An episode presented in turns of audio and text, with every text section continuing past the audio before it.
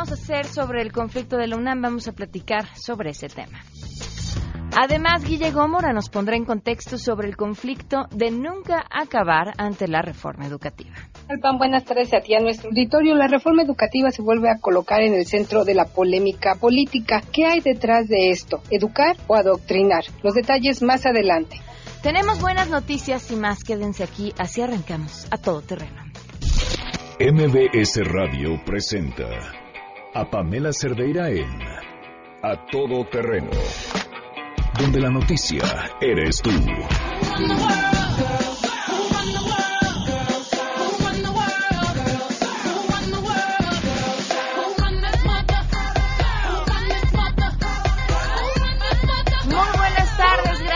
Estar aquí en A Todo Terreno. La invitación a que nos acompañen hasta la una de la tarde y además estén en contacto el teléfono en cabina 5166-1025, el número de WhatsApp 5533329585, a todoterreno arroba mbs.com y en Twitter y en Facebook me encuentran como Pam Cerdeira.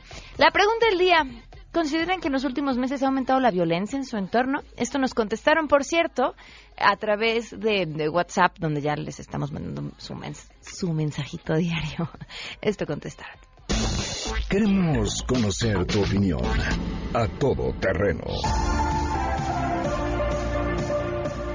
¿Consideras que en los últimos meses ha aumentado la violencia en tu entorno? Yo vivo en Chicoloapan, San Vicente Chicoloapan y pues ha bajado, que no deja de haber violencia, pero sí ya, ya ha habido menos. Pero eso no, no quita que, que haya violencia en otros lados, ¿no? Pero en mi entorno pues sí, estamos ya casi eh, libres de eso. Ha incrementado la violencia en en mi entorno, en varios entornos traigo yo, un, conozco un taxi y me doy cuenta, me doy cuenta de asaltos, he visto cómo asaltan a personas, eh, dos, tres carros adelante del mío, eh, me ha tocado ayudar a personas que asaltan, eh, algo también como que se nos está quitando el apoyarnos, el ayudarnos. Recientemente vi una persona atropellada, tardó dos horas en llegar una ambulancia, tocamos el botón de pánico y tardan las unidades en llegar las patrullas o ambulancia. En este caso la ambulancia tardó más de dos horas. Sí, sí, ha cambiado mucho y es lamentable. Aquí en mi localidad se ha aumentado mucho la violencia y esto es a consecuencia de que nuestros gobernantes y todas las personas políticas no respetan las leyes y por eso si la cabeza está mal, o por obvio o por obvias razones, todo lo demás va a estar mal y la gente pues sigue el ejemplo de los gobernantes, no respetan las leyes. Acerca de la seguridad, ayer a mí y a mi esposa nos tocó una balacera, bueno, mataron a un señor y también a su hija y, y pues bueno, fue súper cerca de donde estábamos, que te gusta dos metros. Este, la verdad es que sí se siente inseguro esto y, y sí da miedo. Yo opino que la violencia sí ha aumentado los últimos días y considero que ha sido por el cambio de gobierno que se han relajado las policías. Vivo en la zona de Texcoco. Desde mi perspectiva, la violencia no ha aumentado mucho, aunque yo escucho a muchas personas comentar que sí. Pero personalmente, lo más que yo he sufrido por parte de la delincuencia, que no sé si quepa en la violencia, fue el robo de mi auto el año pasado sin violencia. Cuando yo salí del centro comercial simplemente ya no estaba. Eso sí ha aumentado. Yo sí considero que se ha incrementado la violencia tanto en mi entorno habitacional como laboral. Yo vivo por el sur de la ciudad, trabajo en la zona de Polanco, de Constituyentes, del Pedregal y cada vez está peor todo. Fíjense qué interesante cómo tenemos un tipo de rendición ante la delincuencia porque automáticamente podemos separar un robo con violencia o sin violencia y cuando es sin violencia pareciera que hasta lo agradecemos, así como, bueno, me robaron, pero pues nada más el coche ya no estaba cuando regresé, entonces no, no sería suficiente para calificar como que tu entorno es mucho más violento. Y lo vemos en nuestros discursos, ¿no? Te robaron, sí, no te nada, no, qué bueno que estás bien, o qué bueno que no te pasó nada. No, sí me pasó algo, me robaron.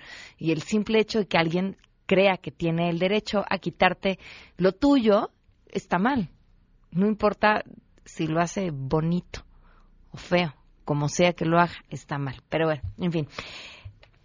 Hoy se cumplen un año con 16 días del feminicidio de Victoria Pamela Salas Martínez.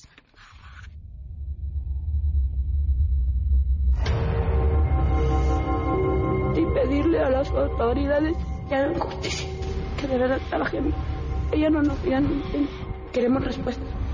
Victoria Ponce, nada.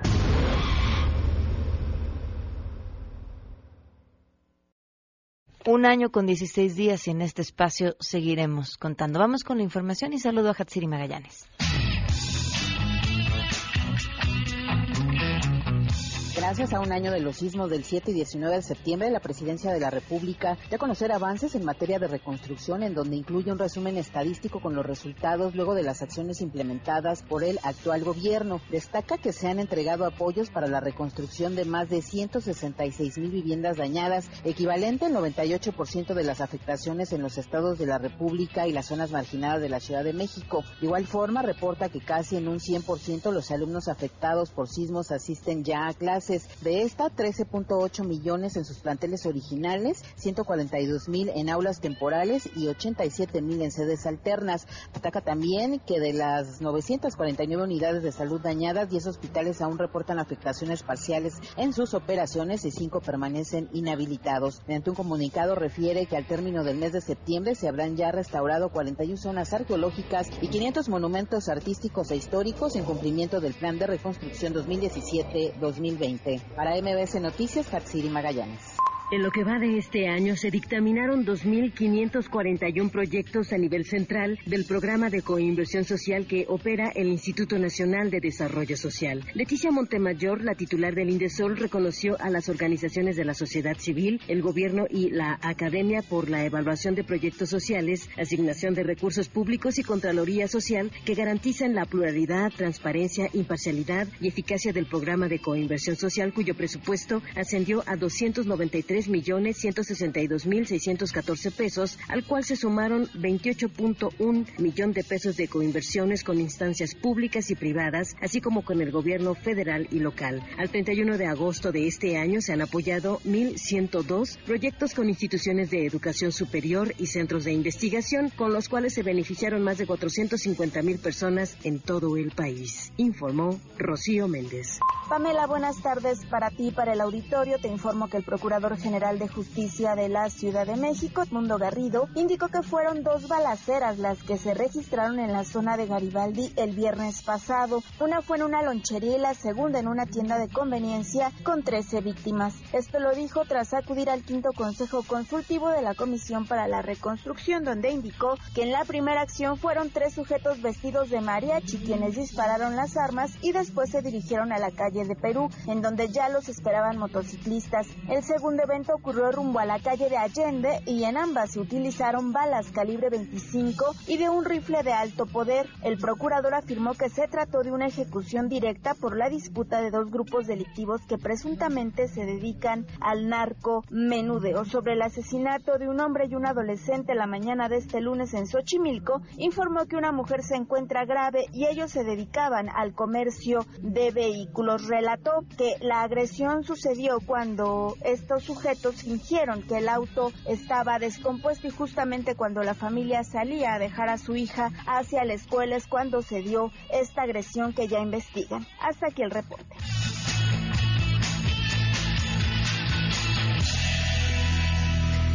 Son las 12 con 13 y tenemos buenas noticias. Adrián Jiménez, te escuchamos. Muy buenas tardes. Buenas tardes. A casi un año del sismo del 19 de septiembre, estudiantes de la UNAM destacaron cómo su labor durante la emergencia les permitió desarrollar nuevas formas de actuación ante contingencias. Académicos de esta casa de estudios coincidieron en que uno de los mayores aprendizajes fue la conformación de brigadas multidisciplinarias en las que arquitectos, ingenieros, médicos, psicólogos y trabajadores sociales, entre otros especialistas, dieron una visión integral, completa y sistémica de los problemas, con lo que se ofrecieron respuestas más robustas para atender las emergencias. Emilio Fernández de la Facultad de Arquitectura recordó que un día después del sismo se abrieron las puertas para que la comunidad se acercara a capacitarse con el apoyo del Centro Nacional de Prevención de Desastres. Escuchemos. De entrada, la primera manera de poder ayudar a la población era pues el hecho de decir, pues vamos a los edificios dañados para auxiliar a la población y poco a poco los estudiantes se dieron cuenta que probablemente las labores que para las cuales los estamos formando de manera cotidiana no eran específicamente esas, sino poder atender lo que ya sabían. Fue así como a partir justamente del 20 de septiembre, después de haber hecho este análisis de cómo estaban nuestras instalaciones, decidimos abrir las puertas para que toda la comunidad universitaria se acercara de nueva cuenta a capacitarse. Comentar que distintos planteles de la UNAM participaron en la asesoría y revisión de edificaciones ubicadas tanto en distintas delegaciones de la capital del país, así como en municipios mexiquenses, informó Adrián Jiménez. Gracias, Adrián. Muy buenas tardes. Vamos a una pausa y continuamos a todo terreno. Más adelante, a todo terreno. Muchas cosas. Vamos a, entre otras, entre algunas de ellas, Adán Serret va a platicarnos sobre mm, lo que sucedió con Murakami y este Nobel alternativo, este entrega de premio alternativa a lo mejor de la literatura. Si te perdiste el programa A Todo Terreno con Pamela Cerdeira, lo puedes escuchar descargando nuestro podcast en www.noticiasmbs.com. Pamela Cerdeira regresa con más en A Todo Terreno, donde la noticia eres tú. Marca el 5166125.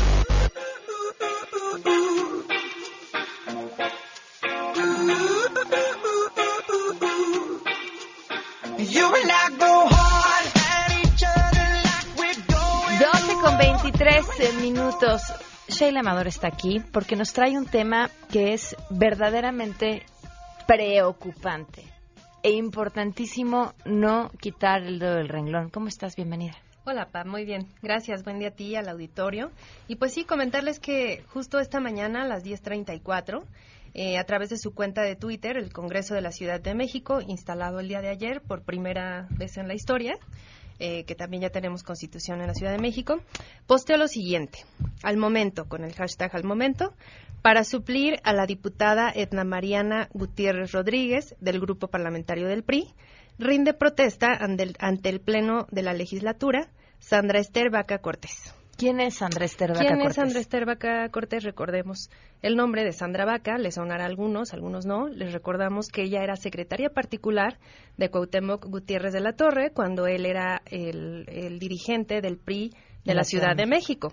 Y recordaremos que en abril de 2014 eh, esta estación de radio eh, dio a conocer una investigación sobre un grupo de mujeres que trabajaban contratadas por el PRI de la Ciudad de México, en entonces PRIDF, eh, al servicio de Gutiérrez de la Torre. ¿Y cuáles eran estos servicios? Como aquí lo, pudimos dar a conocer a través de audios eh, que obtuvimos de manera eh, profesional, eh, a través de una reportera, de los servicios sexuales que se le prestaban al dirigente del PRI. ¿Qué pasó con esta investigación? investigación, pongámoslo entre comillas, la, la Procuraduría intervino y abrió una carpeta que no se le dio mayor seguimiento porque pues ah, hubo declaraciones que hicieron eh, tanto Sandra Vaca como eh, Priscila, que era la otra mujer que se encargaba de, ver, de hacer el casting a las chicas que iban en busca de, empleo. Y eh, finalmente también intervino el Instituto Electoral con un cuestionario francamente ridículo sobre si los demás empleados del partido habían visto algo raro o ah. tenían algún conocimiento eh, pues de, esta red que, se tejió al interior del partido y pues que era más que evidente porque todos los empleados eh, podían ver incluso en la entrada cómo las chicas estaban pues vestidas como decanes, pero más allá de eso pues el tipo de trabajo que, que hacían, ¿no? Eran llamadas a través de un timbre, ellas estaban en una oficina alterna, eh, contigua a la oficina del eh, presidente del partido a nivel local, y pues en cuanto él necesitaba algo, ellas tenían que acudir corriendo a, prestarle el servicio que él eh, que él quisiera, ¿no? Y por supuesto que esto incluía servicios sexuales, ¿no? Y tal cual se pudo plasmar en este audio que, en su momento se presentó con servicios de sexo oral o sexo vaginal, tal cual lo, lo prestaba cualquiera de las chicas que, que estaba ahí trabajando.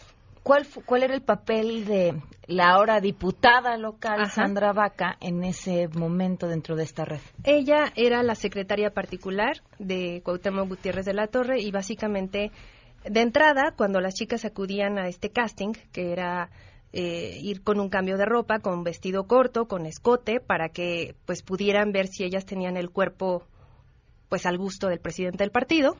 Y una vez que veían que daban el perfil, pasaban de primero con Priscila y después con Sandra. Ella era, ella era la que daba, digamos que el visto bueno, eh, antes de, de pasar con Gutiérrez de la Torre. Una vez que ella decía, sí, adelante, está bien, eh, ya pasaban con, con, Gutiérrez de la Torre y pues digamos que era la, la, entrevista final.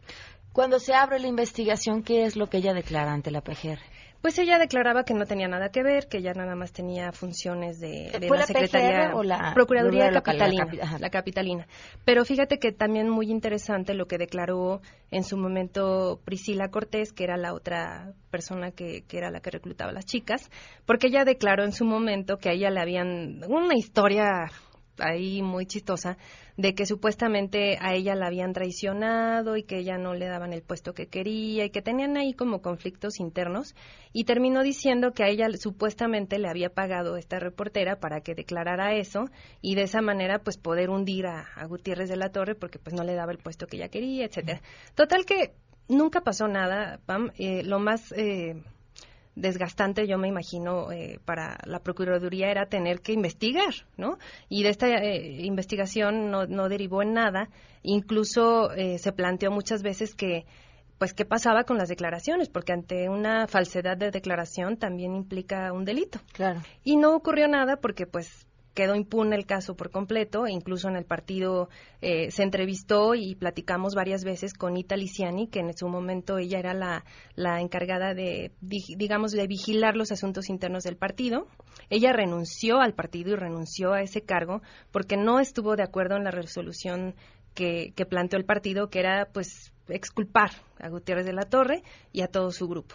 ella renunció definitivamente del partido, no estuvo dispuesta a prestarse a, esa situación y no derivó en nada, pero lo, lo, que es ahora realmente, como bien dices, preocupante, es que como al mero estilo de las Juanitas, eh, Sandra Vaca regresa al partido, ella de hecho iba en un segundo lugar por una diputación plurinominal y la, la diputada que iba en primer lugar se va, renuncia, pide licencia y ella sube en automático como diputada y por eso ahora en este primer congreso, ella forma parte del grupo parlamentario del PRI.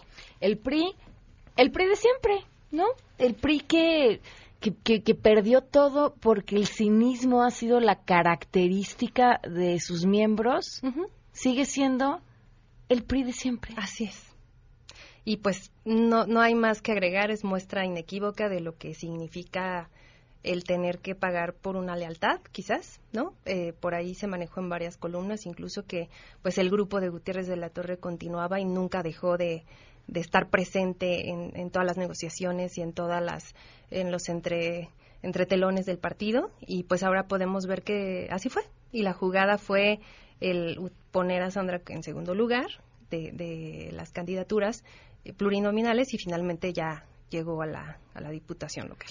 Entonces ya la veremos decidiendo eh, por los capitalinos, ah, tomando decisiones importantes. En esta ciudad que los asuntos de género son importantísimos y que tanto hay que resolver en la misma ciudad que está buscando una declaratoria de alerta de género.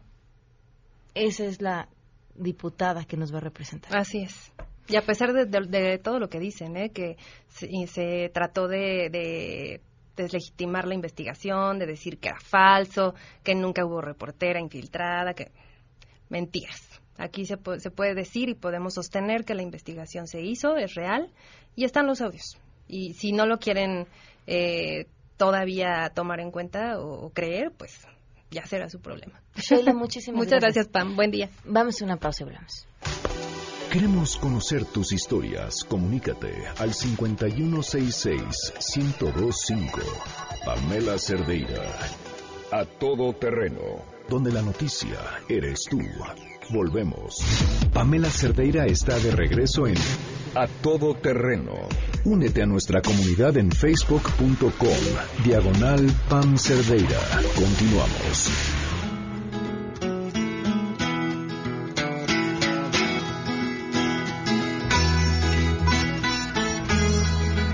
Con 37, continuamos a todo terreno. Bueno, pues escándalos en, en, en, todos los ámbitos y justamente uno de esos escándalos de índole sexual es lo que nos ha llevado a la historia que hoy nos va a compartir Adán Serret, nuestro todo, todo, todo, todo del Club de Lectura de A Todo Terreno. Adán, ¿cómo estás? Hola Pamela, muy bien. Eh, pues sí, con una historia ahora que, que justamente deriva de, de los eh, escándalos sexuales que sucedieron en la Academia eh, Sueca, que es la que otorga el premio Nobel, que, bueno, pues como todo mundo sabe, es el más prestigioso en literatura.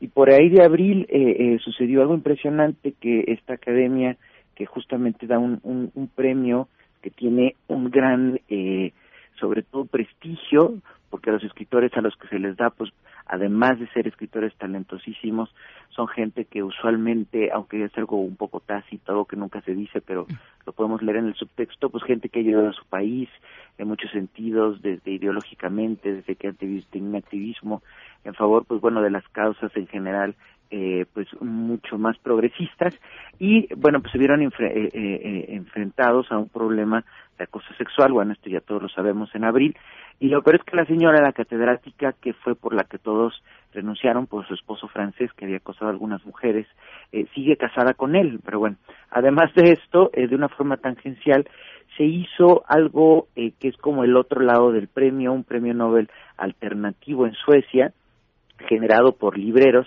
y estos libreros siendo como no algo tan académico como lo que hacen los suecos en el premio Nobel, sino algo un poco más popular, eh, eh, lanzaron bastantes nombres al aire, entre los que algunos eh, nos van a sonar famosos, que terminaron como finalistas, como Margaret Atwood, que ella escribió El cuento de la criada, que, hemos leído esta novela, eh, aparecieron muchos escritores más muy, muy importantes, y un eterno, digamos, no sé si aspirante, pero finalista del premio Nobel eh, no tangencial, sino el de siempre, es Haruki Murakami, este escritor japonés eh, talentosísimo y sobre el cual las redes sociales ya habían empezado a hacer bullying porque siempre aparecían los últimos nombres y al final nunca le daban el premio y desde un punto de vista personal me parece que eh, con el premio, el, el, el último, el más reciente premio Nobel que le dieron a Ishiguro, acaso Ishiguro, que es un escritor eh, que escribe en inglés de ascendencia japonesa, me parece que decían, pues ya nunca se lo vamos a dar a Murakami, y ahora estos libreros del Premio Nobel Tangencial eh, lo ponían a él como entre los finalistas a Murakami, y Murakami en Facebook como que les dijo, no, gracias, yo mejor me voy a poner a escribir. Eh, no sé si Murakami un poco para evitarse y termina ya con este tema en redes que para él debe ser bastante cansado, bastante cansado del cual es completamente inocente. Y decir también que Murakami eh, a pesar de ser un bestseller eh, eh, lo digo a pesar porque no es tan usual eh, tiene al menos unos cuatro libros fantásticos no o, o sea no va de la mano lo del bestseller con los libros fantásticos pues eh, digamos que muchas veces, no, la verdad es un tema muy polémico. A mí me cuesta mucho trabajo Murakami. El, lo intenté y solo pude con este que no es novela, en el que cuenta su afición por el por correr y después por el triatlón, me parece que acabó haciendo triatlón. Este, por porque porque compartimos esa afición, pero de ahí en fuera me cuesta mucho trabajo sí, de qué hablamos cuando hablamos de correr. Es un autor eh, difícil, es un autor muy, este, digamos, insertado en la literatura japonesa, que es una literatura bastante introspectiva, solipsista, diciendo esto sin un carácter peyorativo, sino como algo eh, en verdad rico, ¿no? Son como ellos ven tanto hacia adentro para descubrir quiénes son, eh, son un país de, de, para nosotros muy extraño, para gente que no nos parece nada fácil. Y eh, bueno, quizás si tuviera que recomendar algunas novelas de Murakami serían Crónica del pájaro que da cuerda al mundo, okay. una novela muy muy larga pero muy muy buena, y una más pequeña pero muy buena que se llama Tokyo Blues, justamente como como la canción que pusieron al principio inspirada en los Beatles Norwegian Wood. Pero bueno, eh, quizás para terminar rápido el tema de si la calidad y la eh, un bestseller van de la mano, yo creo que en general no lo hacen, aunque hay excepciones. Hay autores como, sin duda, Murakami, eh, Neil Gaiman, que también es uno de los finalistas eh, en esta eh, del premio Nobel alternativo, pero usualmente digamos que una novela bestseller eh, es coyuntural muchas veces, busca hablar de algo que está sucediendo en el instante y que está escrita de alguna forma un tanto al vapor, pero bueno, no deja de haber un prejuicio allí en el que quizás estoy cayendo. Está bien, ya estamos. Tokyo Blues será mi segunda oportunidad para Murakami. Muchísimas gracias. Adán, tus redes eh, a, arroba Dan Cerreta, y estoy en Twitter, cualquier cosa, y gracias a ti, Pam. No, gracias, que tengas una excelente semana. Igualmente, excelente semana, chao. Vamos a una pausa y regresamos con Guillermo Mora.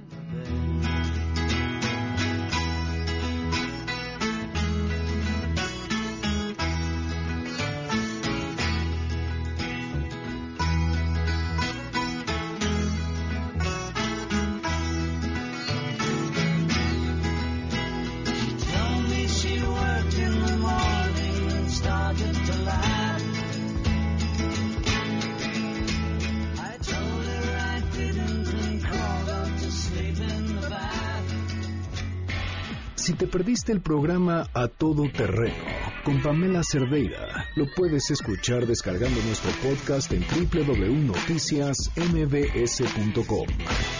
Estamos de regreso. Síguenos en Twitter, arroba Pam Cerdeira, Todo Terreno, donde la noticia eres tú. Continuamos. 12 con 47 para hablar de ciencia. Enrique Ansures ya está en la línea. Enrique, ¿cómo estás? Pamela, muy buenas tardes, un gusto saludarte a ti y a todos los radioescuchas. Cuéntanos. Fíjate que hay un caso bastante polémico en España que se ha dado debido a que se ha presentado una denuncia de más de 60 médicos, médicos este, ya con su licencia, los cuales están eh, haciendo tratamientos con, básicamente con tratamientos pseudocientíficos. imagínate que son médicos que están tratando enfermedades bastante bastante graves, este, a tal grado de usar eh, imanes, eh, quieren eh, curar, supongamos, esterilidad y daños celulares con acupuntura, usar hierbas hierbas para curar este, algún tipo de, tumores. Entonces, eso realmente es bastante preocupante. Sucedió apenas en España, publicado recientemente por el diario El País. Pero eso nos lleva a extrapolarnos a nuestro país porque no hace mucho en la esquina de mi casa y justamente un médico que está curando cierto tipo de, enfermedades usando este, magnetos. Entonces, justamente es un problema preocupante porque son tratamientos que no llevan ningún rigor científico y esto ha dado un, este, un, tema de que hablar, por supuesto, para la, toda la, comunidad de médicos, ¿verdad? Es, es un tema porque eh, entiendo la, tu postura y la postura de la ciencia, pero ¿qué pasa con aquellas personas a quienes los tratamientos alternativos les funcionan? Bueno, eh, justamente en, España ya se, se, ha dado a conocer o ya se acepta justamente que supongamos la homeopatía es un genera un efecto placebo para para muchas de muchas de las situaciones que ellos requieren, pero no necesariamente porque les haya funcionado a algunas personas significa que, realmente fue, es un tratamiento válido. Entonces toda la parte de, los tratamientos este, que ya conocemos, este, lo que le llaman la, la medicina alópata, pues trata trata ya eh, eh, un tipo de, camino, camino que, tiene que llevar una, una serie de protocolos que dura bastante tiempo. Entonces, este tipo de tratamientos pues no tiene ningún estudio científico, no tiene ese rigor, entonces eh, es una de las cuestiones preocupantes. Claro. Enrique, tus redes para que se pongan en contacto. Mi red es arroba Enrique Ansures en Twitter, ahí me pueden encontrar. Muchísimas gracias. Y ahí les dejo la nota. Perfecto, gracias Enrique. Hasta luego. Muy buenas tardes. En contexto. En contexto. Periodismo de opinión con Guillermina Gómora a todo terreno. La policía te está extorsionando, pero ellos viven de lo que tú estás pagando y si te tratan como un delincuente. No es tu culpa. ¿cómo estás? ¿Qué tal, Pam? Buenas tardes aquí a nuestro auditorio. Pues todo bien, aunque un poco preocupada, pero yo creo que más que preocuparnos deberíamos de ocuparnos por esta intentona que hay en el Congreso y que seguramente pasará porque tienen mayoría el Partido Morena de cancelar la reforma educativa. Yo he sostenido siempre que esa reforma es perfectible y que se debe debatir con argumentos y no con el hígado como se está haciendo en la Cámara, eh, pues en el Congreso en general, porque tendrá que pasar por ambas cámaras, dado que es una reforma de carácter constitucional, aunque pues algunos digan que con el punto de acuerdo que ya presentaron, pues se habrá de cancelar. No es así, es todo un proceso, así como llevó años aprobar esta reforma en este sexenio, pues llevará también su tiempo cancelar. Y es muy preocupante, Pablo, lo que está sucediendo porque entraríamos en un periodo de regresión. Yo celebro que el próximo secretario de Educación, Esteban Moctezuma, esté haciendo una serie de foros para revisar estos temas. Él no está de acuerdo en que se cancele al 100 la reforma, sino que, como decimos, sea perfectible. El tema es, por un lado está el discurso de los, estamos haciendo los foros, estamos eh, escuchando a todos los involucrados, porque la reforma educativa, aunque políticamente les encanta agarrarla de... De bandera, sí. De bandera. En, en realidad participó mucha gente de la academia en esa, en esa reforma. O sea, yo sé que sería mucho más taquillero que yo dijera que lo hicieron al vapor, como muchas cosas, pero participó mucha gente. De mucha gente, fue consultada mucha gente de los maestros, de los sindicatos, pero hoy lo que hay de fondo en esta discusión es el pago de una factura política, que fue el apoyo de la Coordinadora Nacional de Trabajadores de la Educación a pues la campaña política de Andrés Manuel López Obrador. Y el mismo CENTE también. Claro, y el CENTE también. sindicato también, ajá. De fondo hay una situación política y esto preocupa todavía más porque deja desprovisto, deja pues en, el, en ese limbo político de esta serie de compromisos e intereses, pues a uno de los sistemas, de los cinco sistemas educativos más grandes del mundo que es el mexicano.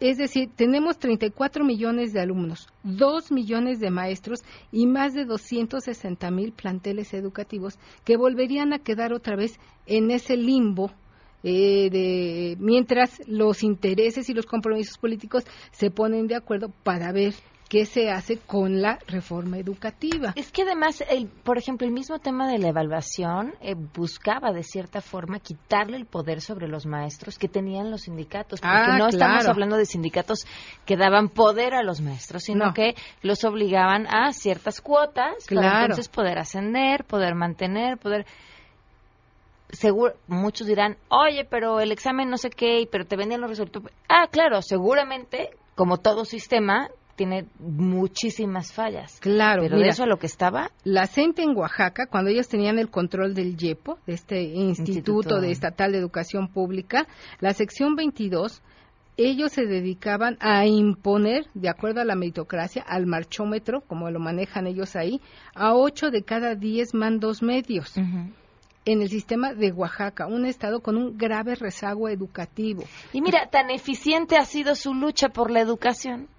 Que vea cómo estamos. Sí, que hoy tenemos ahí en la Cámara de Diputados a un exdirigente de la mala al eres, profesor Guille. Azael Santiago Chepe, ex líder de la CENTE en Oaxaca, que festejó ahora que se presentó este punto de acuerdo con un Twitter que lo exhibió de cuerpo entero, a- escribiendo la palabra aprobación con V. Y el señor se dice maestro y pretende ser además el presidente de la Comisión de Educación en la Cámara de Diputados. Esto por eso yo decía, más que preocuparnos, debe ocuparnos. Porque ellos no llegan con la visión de ayudar a los millones de alumnos y de maestros para que nuestro sistema educativo, para que nuestro país sea mejor, porque si tenemos buenos alumnos, buenos maestros con un elevado nivel académico, pues podremos tener un mejor país, construir una mejor nación. Sí, sin duda. Y ¿ves hacia dónde? Sí, y, y- y vemos que aquí pues lo que impera son los intereses políticos que hoy han puesto en, en- en la picota pues a esta reforma educativa. Mira, datos de la OCDE señalan que en nuestro país solo el 37% de los adultos de entre 25 y 64 años concluyó la secundaria. Y estamos en el siglo XXI. Y fíjate, tenemos, justo ayer estaba revisando esa, esos datos, sobre, bueno, la estadística sobre el alcance educativo y en educación preescolar y en educación primaria es altísimo. Pero justamente cuando llegan a la educación secundaria, ya ni se diga la prepa, se nos perdió el asunto. Fíjate ahí, solo el 39% de los hombres y 36% de las mujeres terminó la preparatoria, que hoy es el mínimo requisito para competir en el mercado laboral mexicano. Oye, Guille, si tú volteas a ver los niveles educativos de la legislatura, de esta legislatura, comparado con cinco legislaturas anteriores, ¿no? O sea, de aquí nos vamos cuatro más para atrás. Y, ves el nivel de estudios del, pues, de todos en general. Preocupa. Pues estamos hablando de una baja de, personas que tienen una cédula profesional casi de un 50%. Y son quienes van a estar decidiendo sobre la reforma educativa, quienes están buscando echar para atrás la reforma educativa. Y a este bajo nivel académico de la actual legislatura, agrégale la falta de experiencia legislativa. Entonces tenemos gente como este maestro Azael que piensa y publica en sus redes que ya se canceló la reforma educativa solo porque se presentó un punto de acuerdo. Alguien le debería de explicar que no, que es un punto de acuerdo que habrá de someterse a análisis, a debate y que cancelar la reforma educativa implica modificar la constitución de este país. Sí, yo creo que vamos a ver improvisaciones, híjole, en, en estos congresos Sí, la, hemos visto. Sucedió con el caso del gobernador de Chiapas, que se acomodó las leyes a su favor, pero que al final la falta de experiencia legislativa en el Senado de la República provocó este San Quintín de que le cancelaron la licencia y después repusieron el proceso en el mismo día, cosa que viola la ley, pero que bueno, lo impusieron porque son mayoría y al final el gobernador se salió con la suya y hoy está gobernando Chiapas. ¿Por qué? Porque los senadores que están actualmente, la mayoría que es morena, no tiene la experiencia legislativa que demanda estar en el Congreso del país. Guille, tu columna. Mi columna tiene que ver con otro caos político que es lo del PAN. Y pregunto, ¿el PAN está a punto de la extinción? La pueden consultar ustedes en diarioimagen.net. ¿Qué está pasando con lo que algún día fue la segunda fuerza del país? Pasaron del humanismo al canibalismo. Muchas gracias. Gracias a ti. Se quedan en mesa para todos. Soy Pamela Cerdeira. Mañana todo terreno a las 12 del día. Ay, ya estoy dándole vida nueva a mi Instagram. Es que no lo sabía usar. Me pueden encontrar como Pam Cerdeira también. Se quedan en mesa para todos.